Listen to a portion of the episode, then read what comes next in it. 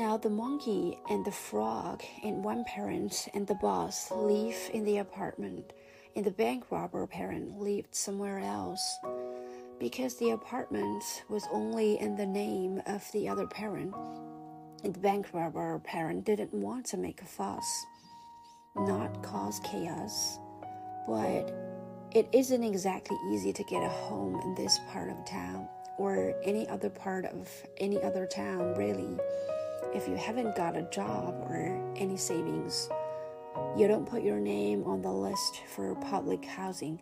When you're married and have children and alive. Because it never occurs to you that you might lose all of it in the course of, of an afternoon. It, the worst thing uh, a divorce does to a person isn't that it makes all the time you devoted to the relationship feel wasted, but that it steals all the plans you had for the future. Buying an apartment is completely out of the question, the bank said, because who lent money to someone without money? You only lend money to people who don't really need to borrow money. So, where are you to live? You might ask. You will have to rent, the bank said. But in order to rent an apartment in this town, when you don't have a job, you have to put down four months' rent as deposit.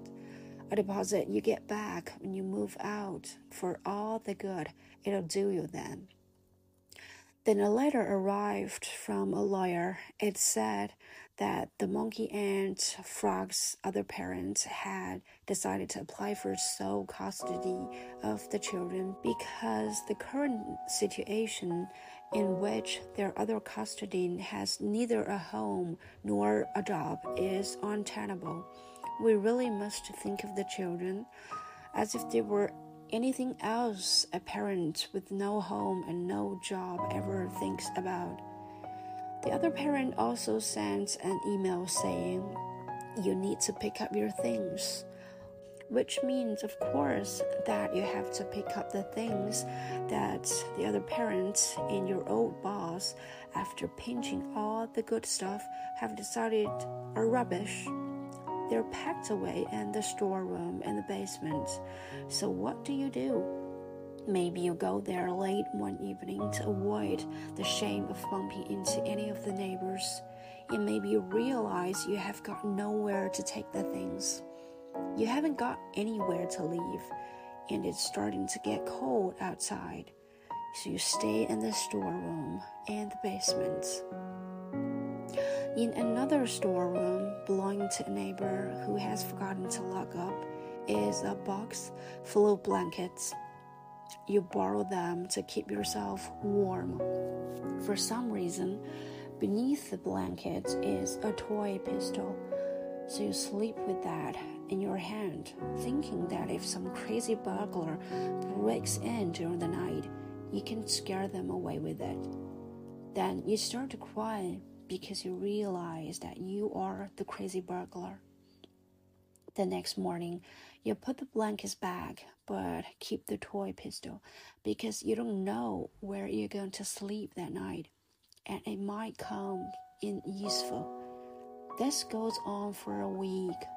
You might not know exactly how it feels, but perhaps you have also had moments when you stare at yourself in the mirror and think, this wasn't how life was supposed to turn out. That can terrify a person. So one morning, you do something desperate. Well, not you, obviously. You had have done something different, of course.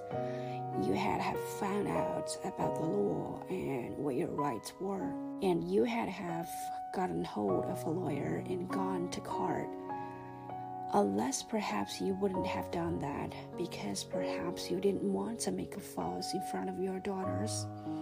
You didn't want to be one of those chaotic parents. So maybe you'd have thought somehow if I get the chance, I will find a way to sort this out without upsetting them.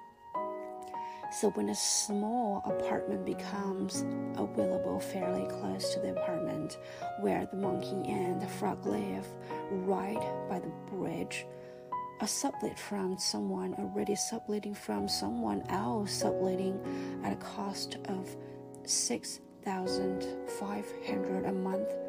You think if I can just manage a month, I will have time to find a job. Then they won't be able to take the children away from me as long as I just have somewhere to live. So empty your bank accounts and sell everything you owe and scrape together enough money for a month, and you lie awake 30 nights in a row wondering how you are going to afford another month. And then suddenly you can't. You're supposed to go to the authorities in that situation. That is what you're supposed to do. But perhaps you stand outside the door and think about your mom and what the air in there was like when you sat on a wooden bench with a number ticket between your fingertips. You remember how much a child can lie for the parent's sake. You can't force your heart to cross the threshold. The stupidest thing people who have everything think about people who have nothing is that it's pride that stops a person from asking for help. That is very rarely the case.